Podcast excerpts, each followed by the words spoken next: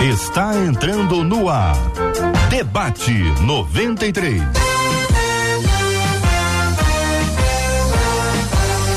Realização 93 FM. Um oferecimento Pleno News. Notícias de verdade. Apresentação J.R. Vargas. Alô, meu irmão. Alô, minha irmã. Aqui fala J.R. Vargas. Vou roquinho, mas vou na sequência. Não deixo de estar aqui para compartilhar com você, para a gente comunicar, trocar ideias, conversar pensar a respeito dos temas que Deus tem nos colocado aqui no nosso debate 93 de hoje. Que a bênção do Senhor repouse sobre a sua vida, sua casa, sua família, sobre todos os seus, em nome de Jesus. Hoje, terça-feira, 16 de maio. Debatedores presentes aqui no nosso estúdio da 93 FM. Pastor César Carvalho, muito bom dia, seja bem-vindo, meu irmão. Bom dia, JR. É um prazer mais uma vez estar aqui com vocês. E temos convicção que vai ser um tema bastante sugestivo para a gente refletir e pensar muito. Pela internet, pastora Elizabeth Pimentel, bom dia, bem-vinda. Bom dia, JR, bom dia, ouvintes, bom dia, debatedores. Prazer estar com vocês novamente. Pastor Samuel Soares também está no debate 93 de hoje. Bom dia, pastor.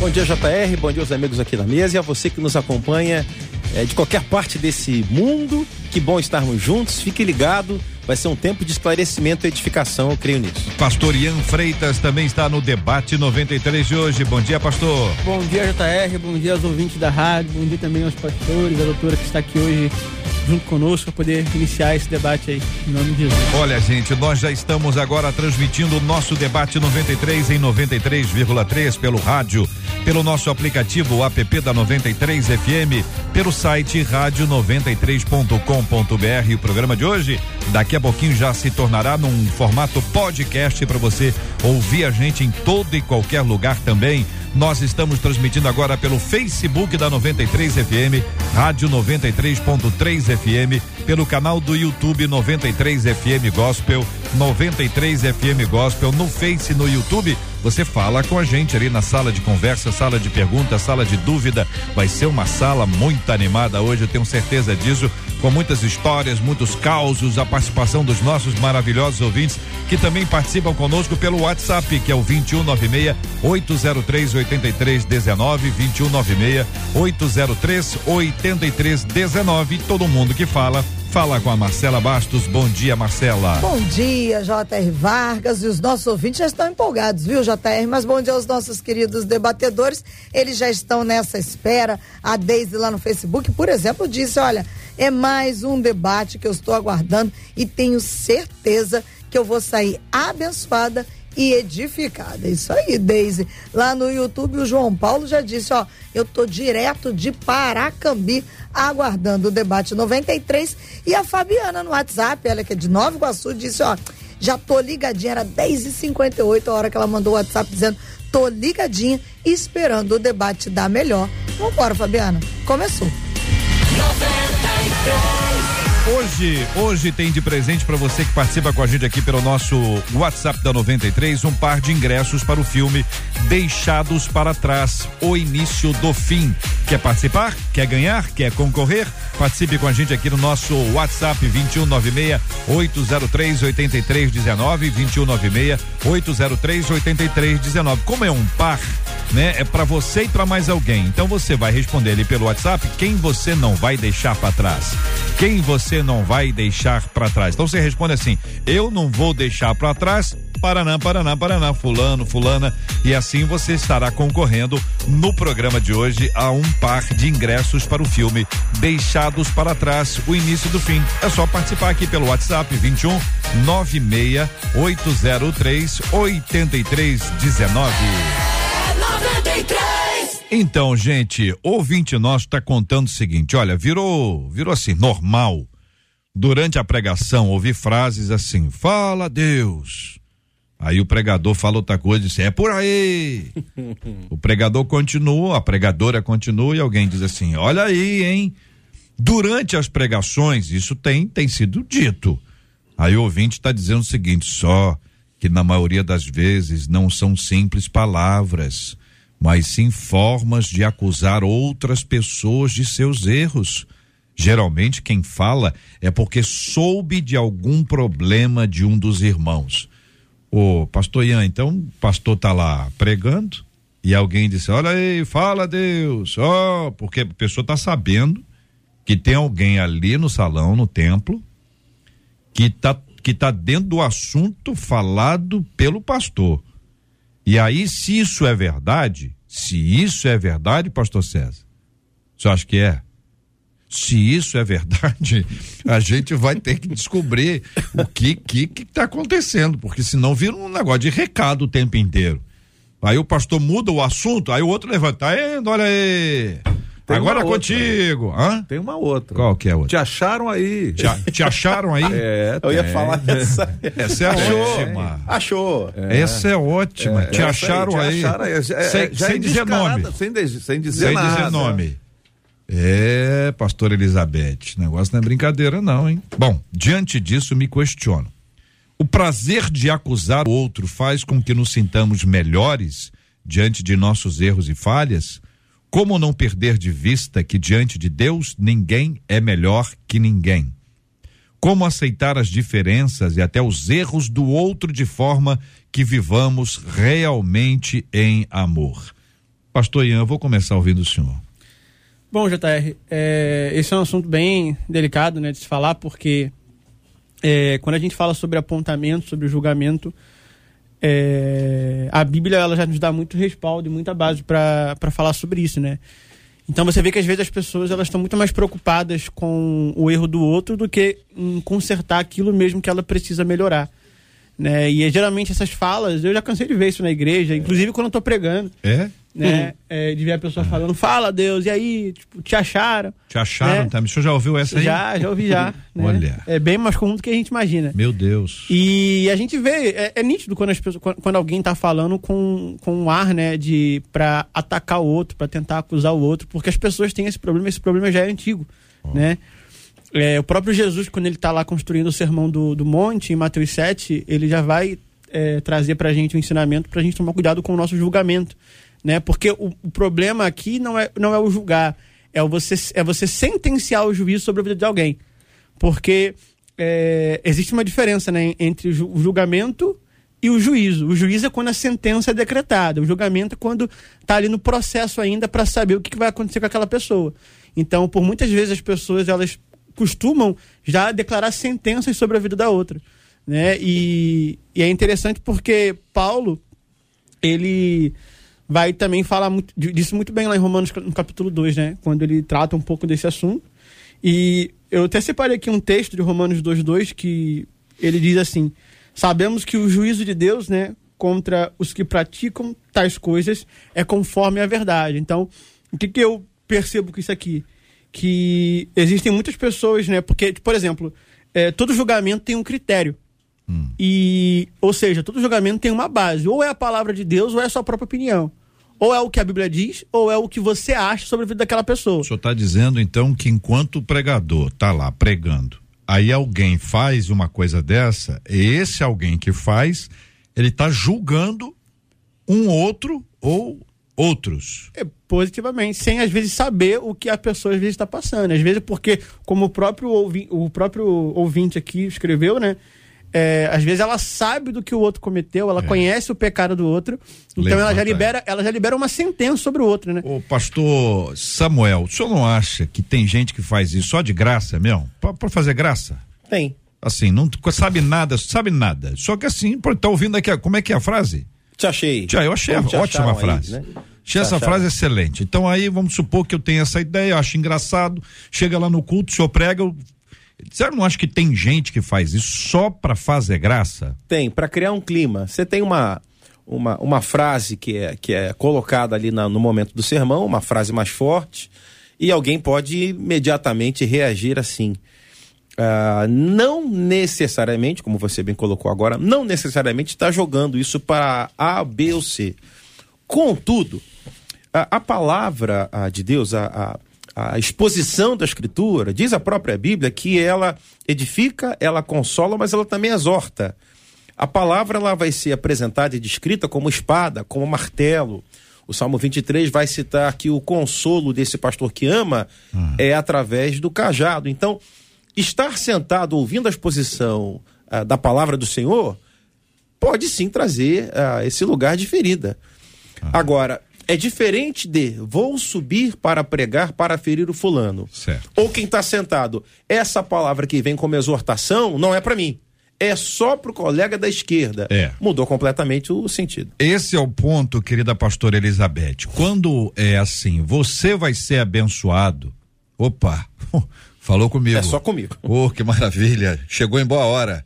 Tô vendo aí para sua vida um carro novo. Oh, glória a Deus. Agora, se for um- uma coisa diferente dessa, aí a tendência é acreditar que essa palavra é para o outro. É, um- é, um, é um processo é, da natureza humana. Como é que a pastora entende? Então, é, a gente está falando aqui sobre pessoas que têm prazer de apontar o erro do outro, né? Não significa que erros não possam ser reconhecidos. Não significa que a gente vai fechar os olhos para as coisas erradas, mas nós estamos falando de uma tendência, né? De uma necessidade de apontar erros. Na psicologia tem um termo que é projeção, que é um mecanismo de defesa onde você tem a necessidade de atribuir a outras pessoas coisas que, no fundo, são inaceitáveis para você, você recusa, mas que são suas, são motivações, são pensamentos, são sentimentos, não é? que, no fundo, elas pertencem a você, mas você não consegue aceitar que pertence, então você tem a necessidade de estar sempre apontando o erro dos outros porque você, quando vê algo fora de você, traz alívio, traz a sensação de que aquilo não te pertence, pertence ao outro. Então, essa necessidade de apontar erros é uma coisa que fala muito mais sobre o comportamento e atitude da própria pessoa que está apontando do que do outro. Porque aquilo que está se apontando no outro ressoa em alguma coisa, faz um eco dentro de você. Então, estou colocando aqui uma, não uma coisa como você colocou no início, né? Que tem gente que gosta de brincar com isso. Tem gente que, que às vezes fala isso até porque sentiu que é com ela. Nossa, fala Deus, parece que, nossa, levei um tapa aqui, um soco na boca do estômago, foi comigo. É um reconhecimento.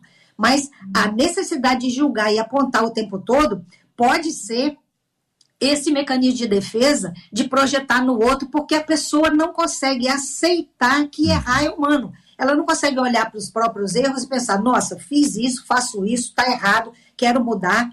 Mas a insegurança dela é tanta que ela não consegue admitir, então ela tem que jogar em outra pessoa para poder sentir alívio. Pastor César, existem eh, determinados cultos em que existe de fato uma interatividade. As pessoas reagem, né? Existe um tempo de fala onde alguém prega, alguém está ensinando e a resposta.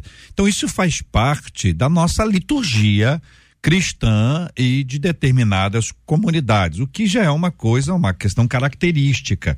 Mas esse tipo de, de, de expressão, tendo ouvido o que o senhor já ouviu, como se posiciona o senhor? É, a gente tem que ter, de fato, muito cuidado com algumas coisas que vão se tornando naturais no ambiente das nossas liturgias. A gente precisa reavaliar constantemente, porque, é, de fato, pode acontecer que até alguns pregadores se tornem reféns da necessidade da, da resposta da, da própria- do próprio auditório. Um retorno. E- Exatamente. Então ele vai falando coisas, frases de efeito, é, é, questões mais contundentes para gerar esse frisson coletivo que gera respostas, o que, o que pode ser perigoso. Agora, tem o ambiente da, da coisa engraçada, que já o, o, o, o pastor Samuel já citou aqui, que pode ser simplesmente uma repetição de alguma coisa que viu e achou engraçado e fala. Mas também tem esse aspecto do denuncismo que, que de fato está aí eh, embutido em algumas expressões de autodefesa, como disse a pastora Elizabeth Pimentel.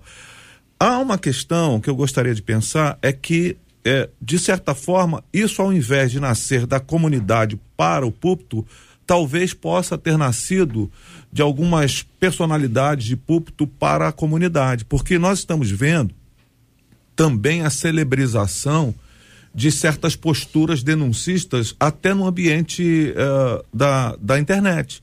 A gente vê gente que cujo ministério é, prosperou de certa forma, usando a palavra prosperidade, mas assim, explodiu porque a pessoa vive de denunciar o erro dos outros. Eita. Vive de, de apontar o dedo para os outros. Vive de, de dizer o erro do outro e muitas vezes sem até ter o cuidado de avaliar circunstância, tempo, eh, avaliar se houve transformação, se não houve. Então a pessoa cresce porque ela eh, entendeu que essa polêmica de trazer o equívoco do outro irmão para o ambiente é, é, da- da- do mundo digital, do nosso universo digital, gera uma popularidade para si. Então gera tráfico, gera movimento. E isso pode ter escorrido para a igreja. E ao invés de ser o contrário, ao invés da gente pensar que é a igreja que está fazendo o pregador, é o pregador que está fazendo a igreja acabar entendendo que esse lugar de denunciar, esse lugar da acusação, que antigamente era, era ocupado por Satanás, agora está sendo ocupado por, por todo tipo de gente que quer eh, visibilidade, quer popularidade, quer quer tráfego no ambiente digital e virtual e, e faz qualquer negócio para poder ah, ganhar e angariar seguidores. Então, se eu souber algum erro, por exemplo, do JR, eu vou, ao invés de chegar no meu irmão, como a Bíblia diz, e dizer, irmão, isso aqui eu acho que não está certo. Não, eu já vou para o mundo digital e já exponho o erro dele, porque eu quero ganhar eh, seguidores em- a partir do seu equívoco. O senhor entende que essa é uma linha que está acontecendo, quer dizer, o senhor chamou de denuncismo ou uma postura acusatória. Ah, e qual a diferença disso por uma questão profética? Então, no sentido de eu sou um profeta de Deus, então eu denuncio aquilo que está errado. Como os profetas eh, do Antigo Testamento se posicionavam. Então, tem uma diferença aí que a gente precisa assim dar uma estabelecida até para poder ajudar as pessoas. Porque nesse processo de acusação, muita gente levanta falso testemunho sobre o outro. Exatamente. Não sabe para onde o vento sopra e está atirando para tudo quanto é lado e traz isso, como o senhor disse, às vezes com a intenção de ganhar visualização. E o que é uma coisa complicada, porque mostra motivação. Exatamente. Qual é a motivação? É resolver o assunto? Como é que a Bíblia nos ensina? É, é, esse é o ponto. Esse é o ponto. Então, antes da gente entrar nesse ponto especificamente, que eu vou pedir ajuda que vocês aqui como para os nossos ouvintes, deixa eu encorajar os nossos ouvintes que estão nos acompanhando. Você tá, você, a sua igreja, você foi numa igreja, você tomou conhecimento, umas frases assim como essas, como o nosso ouvinte diz, fala Deus, é por aí, olha aí, como é que é a outra, Samuel? Te achei. Te achei. E, Ou e te essa acharam. frase Te é ótima. Te acharam aí, hein? Te acharam aí, hein? Ainda põe o aê, hein, no final. põe o aê. Se você já ouviu alguma coisa diferente, manda pra cá, compartilha, para que a gente possa eh, compartilhar aqui com os nossos ouvintes também aqui, seja pelo nosso WhatsApp, que é o 2196 803 8319, 2196 803 8319, também no Face e no YouTube pra gente poder conversar sobre essas outras frases também. Voltando aqui, esse a diferença entre denuncismo, essa postura acusatória e a questão profética, no sentido do profeta bíblico que denuncia o que está errado. Como é que a gente organiza isso para a gente não usar os termos semelhantes para coisas diferentes? É, vamos lá, JR. Primeiramente, a gente precisa entender o caráter da profecia, né? Porque se a profecia ela vem de Deus, né? E ela é uma profecia de caráter é, de correção, a gente precisa olhar à luz da Bíblia e a gente vai perceber que, por exemplo, quando Natan vai, vai corrigir Davi, a correção a Davi foi de forma particular. Quando Isaías vai corrigir Ezequias, a correção foi no seu quarto, de forma particular. Quando João Batista vai corrigir o rei Herodes, ele vai diretamente ao rei e corrige Herodes no particular. Né? Porque a- o próprio caráter da correção, ele é bíblico, né? O julgamento, existe um julgamento cristão. O próprio Jesus ensina isso para os discípulos, Paulo ensina isso para a igreja de Coríntios, que se você vê alguém que está no erro, chama ela com duas ou três testemunhas, não faça isso em público. Então, como o pastor César colocou muito bem, é, a maioria das pessoas que podem até carregar talvez um chamado profético e usam da profecia né, em seus cultos, geralmente quando eles trazem a correção em público na frente de todas as pessoas, é, na maioria das vezes isso é para chamar atenção, né? Porque biblicamente falando, a Bíblia não te instrui a você levar alguém à humilhação. Né? O Espírito Santo quer conduzir as pessoas ao arrependimento e não ao constrangimento. Então a gente precisa entender que se eu busco. Deus, Deus me deu uma palavra e eu busco corrigir alguém em público, é, de forma natural aquela pessoa vai se sentir humilhada por aquilo que eu estou fazendo. Uhum. Então, o, ca o caráter da minha profecia não vai levar ela ao arrependimento, mas vai levar ela ao constrangimento. E quem saiba, até se afastar da, da igreja, do evangelho. No lugar então, de ter um arrependimento, a pessoa fica tão constrangida que não chega ao arrependimento. Que não chega ao arrependimento. Aliás, chega a mágoa. A chega a mágoa. Exatamente. Exatamente. Então, a gente precisa ter cuidado disso, sabe? Porque hum. se Deus me deu uma palavra para uma pessoa, primeiramente chama ela no canto, converso com ela. Se ela não aceitar, eu chamo umas duas, três pessoas. Pela internet, nunca pela internet jamais. A exposição que visa a, a, condenação, né, a sentença que a gente chama, ela é totalmente antibíblica. Então, o que existe muitos pastores que por aí fazem isso, né, como o pastor César colocou muito bem, que isso aí é só pela, pela visualização, é só pela, pela, pela fama, né, é só pela, pela polêmica mesmo. E vocês? Eu, eu até entendo que exista assim um lugar para esse esse confronto uh, até público. A gente vai olhar para a história da igreja, é, em muitos momentos, até mesmo no, no Novo Testamento, você vê uh, Paulo tendo que responder por carta, por documento, a acusações, a disputas, quaisquer que sejam do ponto de vista teológico, doutrinário, da interpretação bíblica, uh, para que se uh, esclareça se tal ensino é ou não um ensino herético, uma heresia. Mas me parece que o que a gente uh, vê hoje, o que foi colocado pelo pastor César, com mais regularidade, esse lugar de alguma coisa que tem muito traço do ataque pessoal, uh, na minha percepção. Tem, tem muitas digitais de que é uma coisa que está pessoal. Meu ministério, ministério dele. Minha igreja, minha igreja dele. É. Meus seguidores, meu canal de conteúdo, YouTube, Instagram, Facebook, e os canais dele. Ah, não vou citar nomes aqui, mas vez por outra tem um tema qualquer, uma disputa qualquer, e você vê ah, pastor AB, às vezes A, B e C, trocando mensagens e postagens de um contra o outro, mas não me parecem que tem esse lugar de preocupação que havia no Novo Testamento, que havia no período da patrística, de é, esse lugar de tentar refutar um ensino falso. Uhum. Não parece que é isso. Dá muito traço uhum. de que é uma disputa pessoal. Exato. É. é exatamente. A, a, questão maior, central dessa, dessa questão que nós estamos lidando, é que no, no, no, que a Bíblia propõe não tem a ver com exposição do indivíduo, de certa forma, mas do equívoco. Para que isso seja de maneira observado pela, pela, pelo coletivo, a partir então desse olhar, e a gente transforma a nossa vida. Todos nós estamos uh, expostos a essa possibilidade de, desse equívoco. O que a gente está dizendo hoje é que nós estamos transformando esse lugar profético em lugar simplesmente de acusação. Muito bom. E isso é um problema, porque esse papel já está concentrado num certo personagem bíblico da nossa história.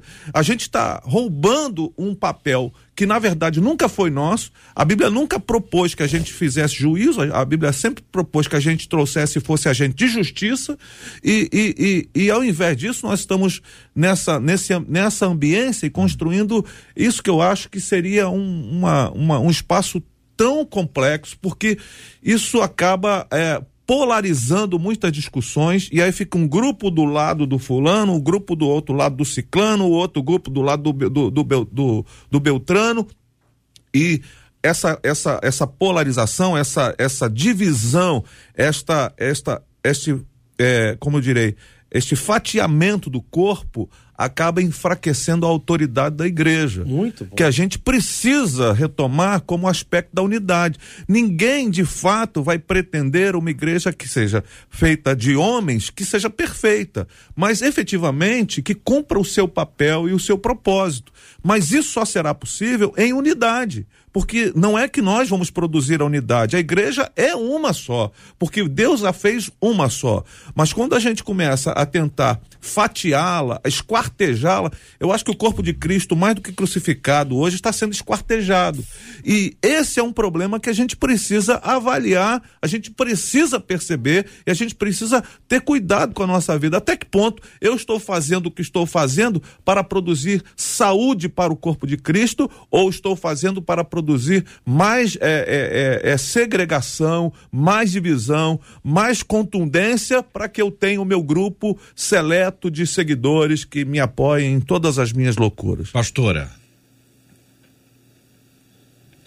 Congelou. Congelou o, o, a imagem. Ela está prestando tanta atenção ali no, no vídeo, né? Eu achei que ela estava ali mesmo. É, gente, o, o quanto isso é, é a cara desse tempo.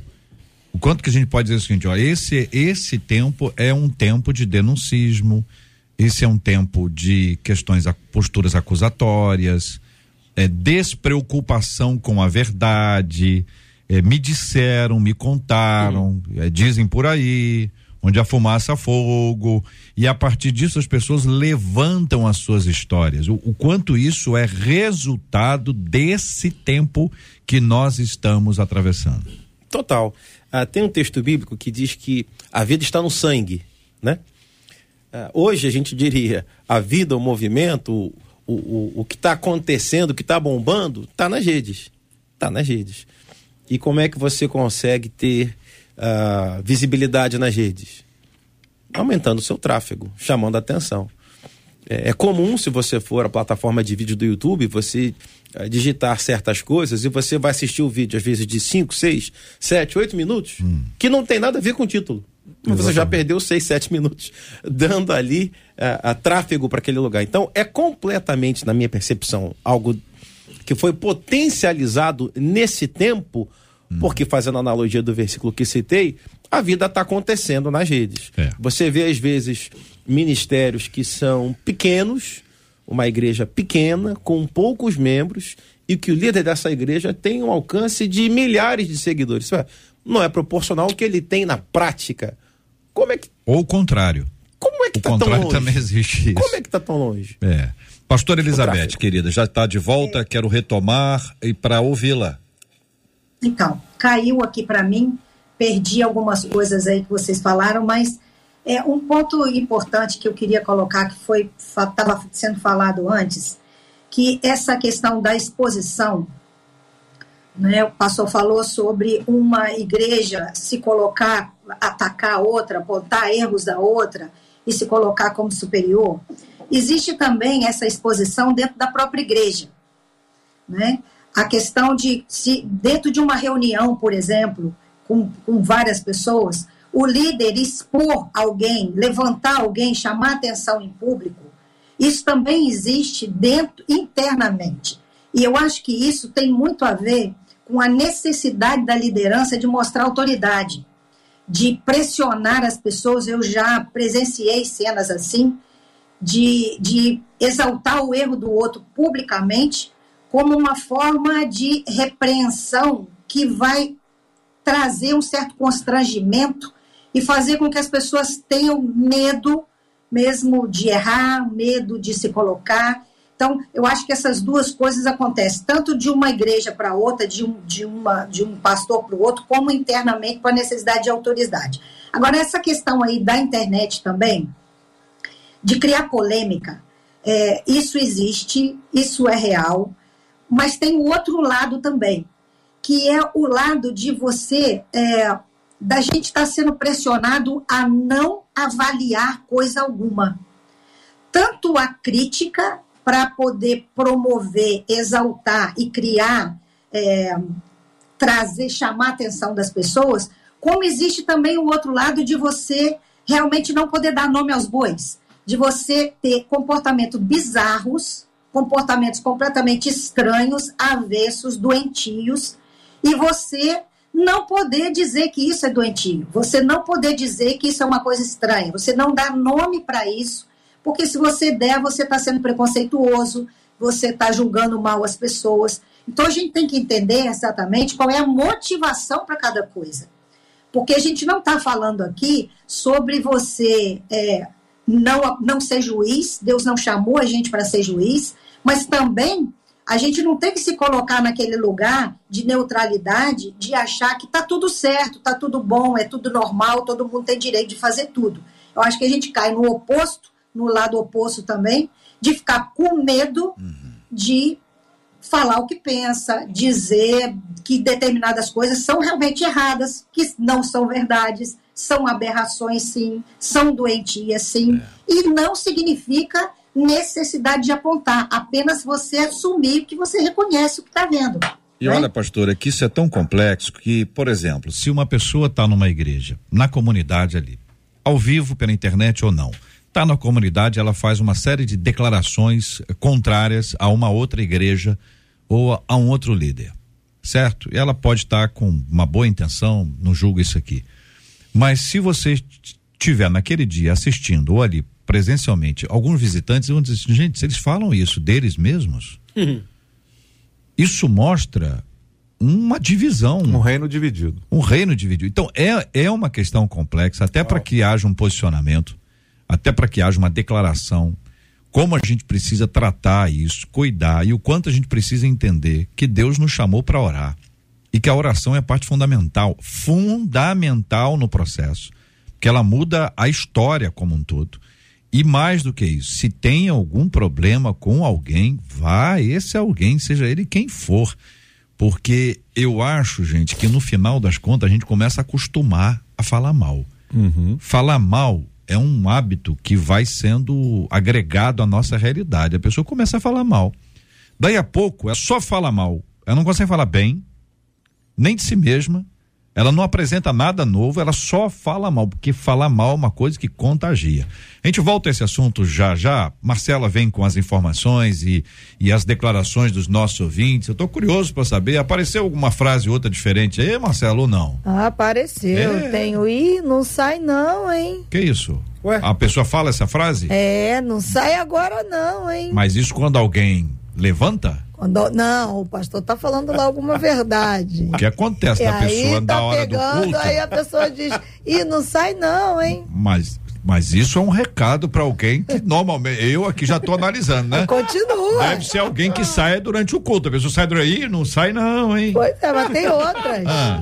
Tem uma das nossas ouvintes que disse assim, Ah. e quando gritam lá de trás, eita Jeová desmascara mesmo. Meu Deus. Olha aí. Eita Jeová, desmascara Desmascara mesmo. mesmo. Rapaz. Vai piorando. Piorou, vai piorando. A Pode galera piorar, mais né? jovem, ó, tá ligada aí, irmão? E Ih, é. Tá ligado aí? É, essa aí é a frase que eu Tem o- conheço. A pessoa mais jovem, né? pessoal mais É, jovem. é, esse é no culto de jovem adolescente. É, é o meu grupo, é o meu grupo. Ah, Aí tem outro, essa, essa é pesada também. Entra no prumo, senão Deus vai cobrar de você. Eita, Brasil. Segura essa, igreja. Departamento de cobrança. Já tá. Agora, tem gente que Era uma diz. palavra, já virou frase. Já Ué. virou frase, a coisa é interativa. Já teve um dos nossos ouvintes pelo YouTube e uma outra aqui pelo WhatsApp que diz: "Ah, algumas coisas que eu falo é pra mim mesmo. Quando eu vejo Deus falando, eu falei: Eita, Jeová, vai devagar. Aí tem uma ouvinte que disse assim. Que às vezes ela fala pra ela mesma. Ainda bem que eu vim, hein, Jesus? Olha só. E aí a gente tem ouvinte Não, eu fico contando. per- perguntando aqui para, deixa eu perguntar para vocês aqui.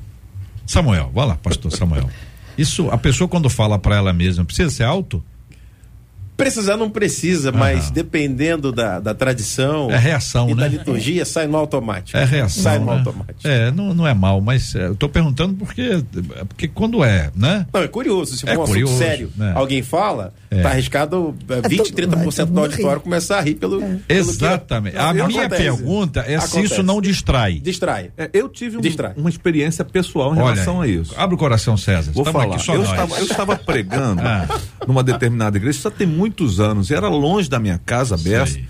naquela época que os transportes eram difíceis. Ah. E aí eu pregando lá e a pessoa gritando no meio da conversa: fala Deus, fala Deus, fala Deus, fala, mas o tempo todo é alto. Eu já, eu já tava perdendo o, o rumo. Hum. É. Aí eu falei: minha irmã, ah, só. Era a mesma pessoa. É, Deus quer falar, mas se a senhora puder dar licença, vai me ajudar aqui para poder falar, entendeu? E aí, assim, não, não, assim, porque sinceramente tem hora que parece tem tem tem tem, tem jogador que gosta da torcida, né? É. Que grita, que é pregador, que ah, que negócio, e ele até fustiga isso. Hum. Agora tem hora que vai perdendo o controle, a linha de pensamento, Que o negócio o é- pregador. vai distraindo o próprio Pois é, pregador. o meu receio é distrair a comunidade, Exatamente. porque começa a rir, distrai. Se o pregador entrar no, no, no jogo, beleza, ele consegue, vai lá e volta e vida que segue. Agora, se não, ele se perde, Ele perde e as pessoas se perdem. E pode ser que isso crie uma irritação, que aí é outra história. Vamos lá, nós estamos rindo aqui, nós não só estamos aqui, tá tranquilo. Mas se uma pessoa está naquela igreja há muito tempo, ou a pessoa repete a mesma frase, acaba irritando alguém. Então a gente tem que pensar, cara, será que esse é um ambiente adequado para que isso venha acontecer? Cada um vai ter a liturgia conforme a tradição daquela igreja, mas Sim. são questões que são levantadas aqui para reflexão. Muito bom. É, e os nossos ouvintes dizem, né? Uma delas no Facebook disse assim: fora as frases, ainda tem aquela catucada que... na pessoa que está do lado, diz, viu? Deus ah, falou sim. com você. Ah, essa, essa é animada. Aí essa ouvinte disse assim: isso acontece muito entre a própria família. Aí ela ah, diz. As pessoas eu, se entreolham. Às vezes eu estou na igreja e vejo, percebo Perigo. isso entre famílias, disse essa ouvinte. Hum. Aí um ouvinte. Oh contou pra gente assim. Ih, numa conversa com a minha esposa, em casa, oh. eu sinalizei a ela uma atitude errada. Ela não aceitou muito, não. Aí fomos pro culto à noite. Hum. Durante a pregação, Jesus usou a boca do profeta dizer no assunto que ela não estava aceitando. Oh. Eu não a julguei, mas eu olhei e falei. Fala a Deus. É, é a hora que a pessoa dá um abraço. Não, julguei. Não falei não. nada, né? Julgamento zero. É. é. Parece aquela profecia, ex meu cunhado, né? Quando o cara quer falar pro cunhado direto. Agora, os nossos ouvintes estão dando opinião, né? A Bernadette disse: quando a gente entende que a palavra é pra gente, a gente é que vai ser transformado. A gente não vai ficar preocupado com o que o outro tá pensando, tá achando, claro. ou em mandar recado. A Conceição disse. Que, para minha opinião, ela falou, aquele que aponta os erros dos outros é porque os seus são maiores. E tem uma turma, JR, que hum. trouxe uma esteira, que eu deixo aí com os nossos pastores, dizendo, na linha dessa ouvinte, ela disse assim: eu saí de uma igreja porque, na minha opinião, na minha opinião, não, disse ela. Ela começou escrevendo, depois ela disse, na minha opinião, não, eu tenho certeza. O pastor mandava indireta do púlpito. Tudo que era conversado em gabinete Uau. virava pregação. Foi muito difícil e ela não é a única que mandou mensagem nessa linha. É, eu queria pedir a vocês que vocês ajudassem a gente a responder isso aí. Porque, assim, se por um lado é fato, por outro lado, como é que eu sei que o pastor está mandando recado o tempo inteiro se eu não estou no gabinete o tempo inteiro? Será que é isso ou ele errou uma vez e agora acha que ele está errando o tempo inteiro? Pastora, posso começar ouvindo a querida irmã sobre esse tópico? Pode. Eu creio o seguinte: a gente fala num, num púlpito, você pega a palavra de Deus e, quem, e contextualiza ela. Certo? Você vai colocar o ser humano dentro daquele conceito que está sendo ensinado na Bíblia. E aí você vai relatar ali atitudes e comportamento das pessoas. Logicamente, muita gente vai se enquadrar naquilo que está sendo dito, certo? Existe pessoas que aproveitam o, o, o gabinete para falar aquilo que não teve coragem de falar no gabinete e falar publicamente? Existe. Existe sim. Isso eu já vi algumas vezes acontecer. Mas existe a possibilidade, que eu acredito que a maioria das vezes é o que acontece, é o pastor falar de atitude, de comportamento, de ações que você se identifica como sua. Ou você se identifica, nossa, eu sei que fulano faz isso. E, não, e o pastor não falou nada diretamente para ele, mas ele está falando de gente. Ele está falando de comportamento humano. Então é lógico que muita gente vai se identificar com isso. E eu creio que não seja uma coisa intencional, não seja para direcionar uma mensagem, mas o que a pessoa que sente essa direção, que está incomodado com aquilo, ela provavelmente está se sentindo ferida porque ela não suporta lidar com uma coisa que é dela. Então, eu acho que é mais tem mais a ver com o sentimento de quem ouviu do que com a intenção de quem falou, né? De quem se, se, se encaixou naquela situação do que a intenção do pastor que falou. E aí, gente, vocês concordam? É, isso aí precisa ser avaliado de maneira muito criteriosa, porque de fato, a pastora Elizabeth tem razão. Podem acontecer as duas questões. Uh, tanto o pastor, inadvertidamente, uh, pega casos e, e, não tendo argumento bíblico, vai usar aquele caso para exposição pública, para tentar corrigir mas também uh, o que acontece é que muitas vezes, quando eu estou errado, uh, qualquer coisa que se fale, eu posso trazer para o meu coração como se fosse uma, uma, uma acusação contra mim mesmo. Eu me sinto apontado por conta da, do meu comportamento. E aí pode parecer que o pastor está dizendo uh, para mim, mas na verdade ele está usando um argumento bíblico que é é universal no sentido do pecado. Então todas as pessoas podem estar vivendo aquela realidade ou outras pessoas podem estar vivendo aquela realidade, mas a pessoa que está percebendo aquilo na sua própria vida pode entender que seja uma indireta para si. Eu acho que a gente precisa ter muito cuidado uh, nesses, nesses é. dois ambientes, tanto o pastor que tem usado desse artifício para, para uh, complementar a sua argumentação teológica e bíblica na, na, na prédica, quanto uh, uh, também uh, a pessoa que de alguma forma se sente acusada em, em todos os momentos nessa situação. Eu acho que não dá para fugir, é que se a pessoa tem alguma dúvida acerca disso, vá ao pastor e converse de maneira aberta sobre com, com, com, isso. É, qual é o tema? Qual é, qual é a situação? Pastor, eu contei aquilo para o senhor no gabinete, o senhor foi lá e repetiu isso lá no público. É, o senhor está usando o meu caso mesmo. Foi para mim? Exatamente. Você está falando de uma... mim? Exatamente. Vamos Mas não tirar pode as ser, máscaras. Tem que ser em off, uma coisa assim, no particular, para poder resolver, porque às vezes é isso. O que, que acontece, gente? Olha só, um exemplo real, tá? Pastor pregando, lendo Amós capítulo 4. O pastor leu Ouvi esta palavra, vacas de Bazã, que estais no monte de Samaria, oprimis os pobres, esmagais os necessitados e dizeis a vosso marido, dá cá e bebamos. Aí pregou isso no domingo. Percebeu que depois desse domingo uma determinada irmã parou de ir à igreja. O pastor foi atrás. Aí na visita disse: Minha irmã, o que vim saber que houve alguma coisa, a irmã está afastada. O senhor sabe, né, pastor? Não, não sei, não, o senhor sabe. Não, se eu soubesse, eu não perguntaria. O que que houve, o que aconteceu? Agora o senhor está se fazendo aí de inocente. O senhor não lembra do que o senhor me chamou? Do que o senhor me chamou? E aí, nesse processo aí, chegou ao momento em que ela disse: o senhor me chamou de vaca. O senhor me chamou de vaca. E ele tentando recapitular na mente dele quando isso aconteceu, lembrou que pregou sobre Amós 4, versículo 1. Ele disse: Minha irmã, eu li o, o profeta Amós. Isso, o senhor olhou pro meu lado. Hum. Então, ah, não basta. Isso já aconteceu comigo. Não, é? Então, comigo. abre o coração, meu irmão. Estamos aqui só entre nós. Eu pregava e eu, eu usei o texto em pecado. Eu nasci em pecado, me concebeu minha mãe. Oh. Hum. Acabei é. de pregar, vai para casa, toca o telefone, é o pastor presidente. Oh. Eu tenho um minuto, meu jovem. falei, sim, senhor, pois não? Claro. Houve reclamação aqui do fulano de tal sobre a pregação.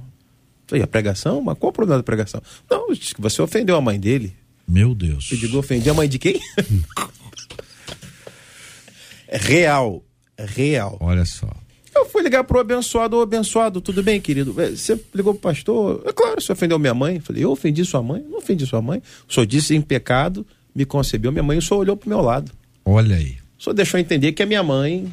Eu falei, não deixei nada entender, querido, só citei o texto, o texto bíblico. bíblico. Aconteceu comigo, exatamente assim. Tá vendo? Olha só, essa outra experiência é uma experiência sensacional, porque ela mostra o quanto essas coisas são complexas. E, e tem gente que quando prega olha pro teto.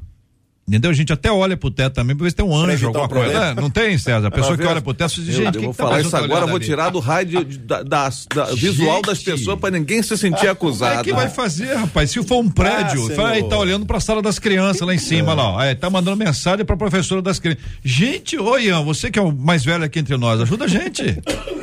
É, pastor, é uma situação muito, muito complicada porque as pessoas atualmente elas também se sentem ofendidas à toa, né? Elas acham que tudo é para elas. É, o problema de interpretação no Brasil às vezes é muito grande. Difícil, é difícil. É, as pessoas não sabem interpretar uma analogia que é feita, um símbolo que é usado, uma metáfora, né, uma figura de linguagem, enfim. É, e quando a gente fala dessa questão da, do, do pregador, né, eu tenho uma frase que eu ouvi uma vez, não lembro de quem é, é, mas que diz que você é o laboratório da sua própria pregação.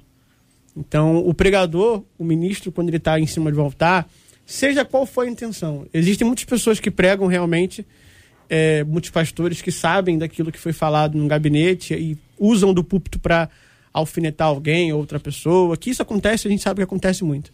Só que a gente, como, eu vou falar como pregador, a gente como pregador, como ministro do evangelho, é, a gente precisa entender que, primeiramente, qualquer mensagem que eu prego é para mim.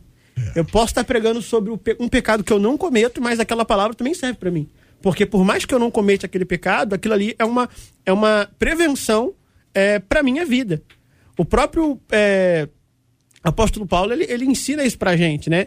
E, o, como eu falei anteriormente, o intuito da, da minha mensagem, da, da palavra, é correção, é exortação, é conduzir a pessoa a, ao arrependimento através da bondade e da misericórdia de Deus. Então, se eu prego, eu ministro uma palavra com o intuito de criticar e ofender alguém, de apontar o erro de alguém, eu estou desprezando o que, que a bondade e a misericórdia de Deus pode fazer na vida daquela pessoa.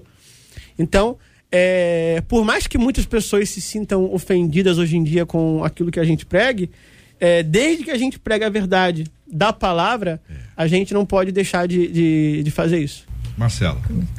Olha, vocês querem frases, né? Tem mais frases, é. gente. É. Ah, o que, que o povo está falando? Isso não é um culto, é o UFC de Jesus. Meu que Deus, isso? essa frase? A pessoa fala a frase inteira? É. é. Calma aí. Isso não é um culto? É o UFC de é Jesus. É o UFC de Jesus. Ah. É. Senhor. Bate tá que o vaso aguenta. Meu Deus, bate que o vaso aguenta? É. E quando a pregação é boa, tem pão fresco nessa padaria. Jesus amado, pastor César, tem pão fresco nessa padaria? É, né? Que virou o púlpito da igreja, né? Rapaz, que que essas eu não conhecia, não. É, são coisas, são, são expressões para serem, acho que engraçadas, é.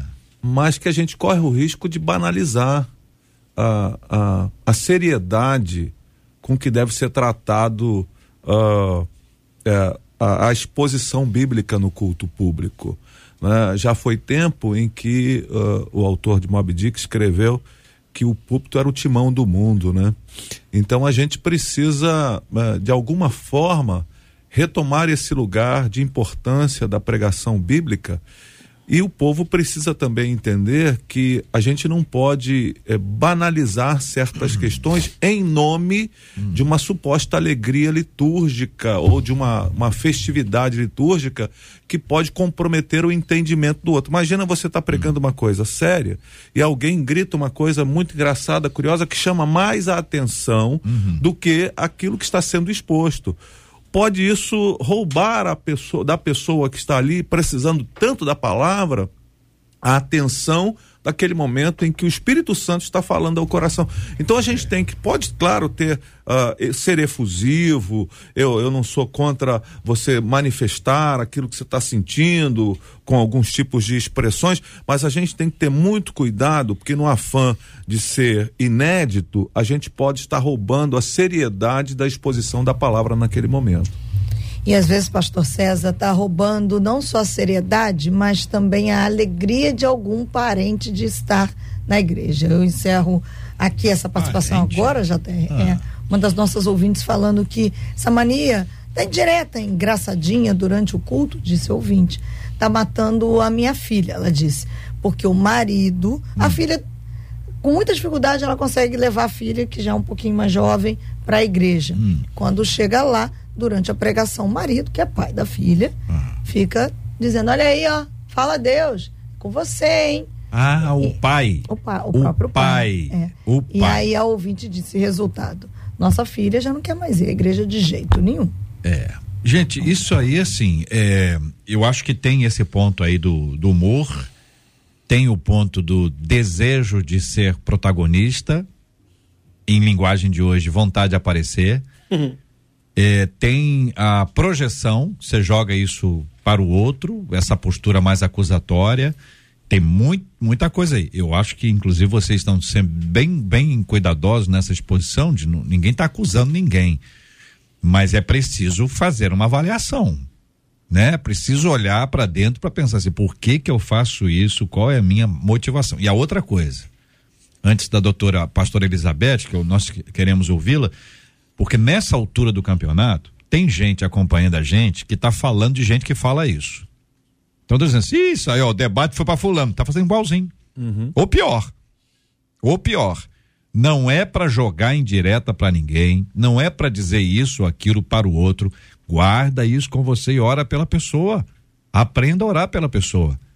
A gente despreza o tempo da oração com falação, murmuração, reclamação, chateação e zoação. Pastor Elizabeth.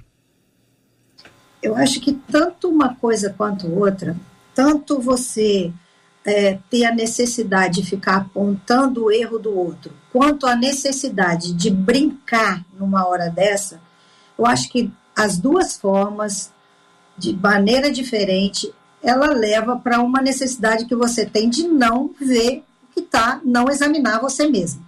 Quando você acusa o outro, quando você aponta o erro do outro, você está querendo aliviar para você, né? E quando você leva na brincadeira e tira a seriedade, você também está tirando a responsabilidade daquilo que está sendo dito. Você está tornando aquilo uma coisa mais leve, mais suave, porque de alguma maneira aquilo pode ter te incomodado. Então você usa uma outra estratégia que é fazer uma zoação ali, é descontrair. Eu acho que isso quebra. Eu, particularmente, eu não gosto de ouvir. Eu, quando eu estou num culto, eu me sinto muito incomodado quando eu escuto qualquer outra coisa que está sendo falada. Eu, eu sou focada. Então, se, se o pastor está falando, eu foco no que ele está falando. Quando tem alguém falando, fala a Deus, ó, oh, e é isso, isso já me desvia a atenção. Então, eu não gosto dessa, eu não gosto desse tipo de, mesmo que seja de brincadeira, eu não gosto. Mas eu acho que existe uma intenção por trás da brincadeira também, que não é só uma reação espontânea. Eu acho que também é um desvio da seriedade da situação. Né? Então, se eu pudesse dar um conselho, a partir do meu temperamento, eu pediria às pessoas para não fazerem uhum. isso, certo? Porque eu acho que quebra muito a oportunidade que você tem de avaliar você mesmo, né? Eu acho que a palavra, quando a gente está ouvindo uma palavra, você tem que entender que aquela palavra é para você, certo? Uhum. Sempre a palavra é para você. Não importa se serviu ou não serviu para o outro, não é? A, a, a, palavra de Deus, Jesus fala para a gente examinar a gente próprio. Uhum. Não significa que a gente não possa ajudar o outro. O apóstolo Paulo fala que a gente tem que advertir os ociosos, que a gente precisa confortar o desanimado, que a gente tem que auxiliar os fracos, ser paciente com todos. A gente precisa olhar o outro nesse sentido de ajuda, mas é, tem que ter cuidado para saber o, de que forma você está ajudando e se o que você está falando, fazendo tem um outro tipo de intenção. Né? Pastor Elizabeth Pimentel no debate 93 de hoje. Muito obrigado aqui aos nossos queridos e amados ouvintes. Muita gente, muita gente participou da promoção Deixados para Trás, né? Que é muito legal o filme. E aí você, a, a campanha foi exatamente essa: quem você não vai deixar para trás. Muita gente passou, deu aqui a sua palavra e a nossa querida ouvinte Michele, ela disse: Olha, eu não vou deixar para trás o meu esposo Ronaldo. Aí o Ronaldo e a Michele ganharam aqui esse par de convites. Então, parabéns para a Michele de Duque de Caxias, telefone 99469 final 21. 99469 final 21. Michele de Duque de Caxias, do maridão Ronaldo. Parabéns a vocês, ganharam aqui esse par de convites para o filme Deixados para Trás, o início do fim. Muito obrigado aqui a você que participou do nosso debate 93 de hoje, especialmente aqui hoje o pastor César Carvalho. Pastor, obrigado, querido. Deus abençoe o senhor. Eu que agradeço, quero mandar o meu beijo hoje para as minhas duas netinhas preciosas, a Luísa e a Júlia, e essa essas criaturas que enchem minha vida de alegria. É uma beleza. E também para a comunidade cristã Novo Dia, um abraço e um beijo pro coração de todos. Pastora Elizabeth Pimentel, muito obrigado, pastora. Deus abençoe sempre. Eu que agradeço, muito bom estar aqui com vocês. Eu quero convidar os ouvintes aí para seguir o Instagram Elizabeth C. Pimentel. Um abraço para todos vocês aí que estão presencial. Obrigado, querida. Pastor Samuel Soares, obrigado, meu irmãozão. Obrigado mais uma vez, JR, pelo convite. Sempre muito agradável estar aqui à mesa. Obrigado aos colegas debatedores, a você que nos acompanhou. Que o Senhor te dê uma terça-feira abençoada. Que o Espírito Santo te ilumine em todo tempo para discernir cada palavra que você ouvir. Deus te abençoe. Pastor Ian Freitas, obrigado, querido. Obrigado, JR. Obrigado aos pastores e à pastora que estiveram aqui hoje conosco no debate, a todos os ouvintes. Queria mandar um beijo, um abraço para a minha igreja, a Igreja Lagoinha Caxias, todos que estão me ouvindo aí no debate. A tia Ivone. Oi? Tia Ivone. É minha avó. A sua avó. É minha avó. Então, a avó Ivone. É, ela tá me ouvindo também. Então manda um abraço pra ela. Um abraço pra minha avó aí, Vovó Ivone. Vovó Ivone. Deus te abençoe, vovó Ivone. Um grande abraço para você, tá? Que Deus te abençoe cada dia mais. Marcela Bastos. Um beijo para todos os nossos queridos debatedores, beijo para os nossos ouvintes. Até amanhã, com a graça do nosso Deus. Muito assim obrigado aqui a Marcela, Luciana, Adriele, JP, Luiz Augusto Português, todo mundo participando aqui do nosso debate 93 de hoje. Muito obrigado pela audiência de todos e a sua participação com a gente. Aliás, uma de nossas ouvintes está dizendo o seguinte: JR, eu tô noiva. Olha aí, mas meus pais não querem que eu me case. E eles já me disseram: se eu disser.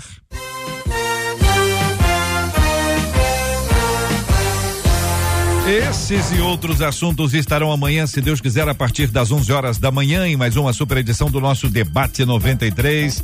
Vou contar aqui com a sua audiência, com a sua intercessão. Vou pedir agora ao pastor Ian que ore conosco. Vamos colocar todos os nossos temas diante de Deus em oração e de uma forma muito preciosa, orando por esse assunto. Orando também pela cura dos enfermos e consolo aos corações enlutados, em nome de Jesus. Pai, eu queria te agradecer neste momento por esse dia maravilhoso que o Senhor nos concedeu, por esse tempo incrível aqui de mesa, de debate, de falar da Sua palavra. E que tudo aquilo que, Pai, foi ensinado por cada um que está aqui presente, que venha ficar no coração dos ouvintes, daqueles que estão escutando, porque nós sabemos que, embora nós cometemos erro, Pai, sabemos que a tua palavra ela está aqui para nos corrigir, para nos exortar, para nos conduzir ao verdadeiro arrependimento e que a sua bondade, que a sua misericórdia acompanhe a nossa vida para o resto, Pai, de tudo aquilo que nós estamos vivendo. Então, que essa palavra nos ensine, Pai, a olhar para o irmão com olhar de misericórdia, não com olhar de apontamento, não com olhar de exposição, mas para que o Senhor nos ensine a ser como o Senhor Jesus, a amar, a corrigir e a suportar uns aos outros da maneira certa. Também queremos pedir, Pai, pela, por aqueles que estão enfermos, por aqueles que estão nos hospitais, que a Sua palavra que gera vida, que gera saúde, vá em encontro a eles. Pai, que a Sua paz esteja no coração deles, principalmente dos corações ilutados, daqueles que possam ter perdido algum parente, algum ente querido, que teu Espírito Santo conforte o coração de cada um, que o Senhor derrame a paz que excede todo entendimento sobre a vida deles, sobre a vida de cada um de vocês que está nos ouvindo. Queremos agradecer ao Senhor por esse dia maravilhoso, por esse dia incrível, sabendo que o Senhor estará conosco em nome de Jesus. Amém. Que Deus te abençoe. Você acabou de ouvir Debate 93.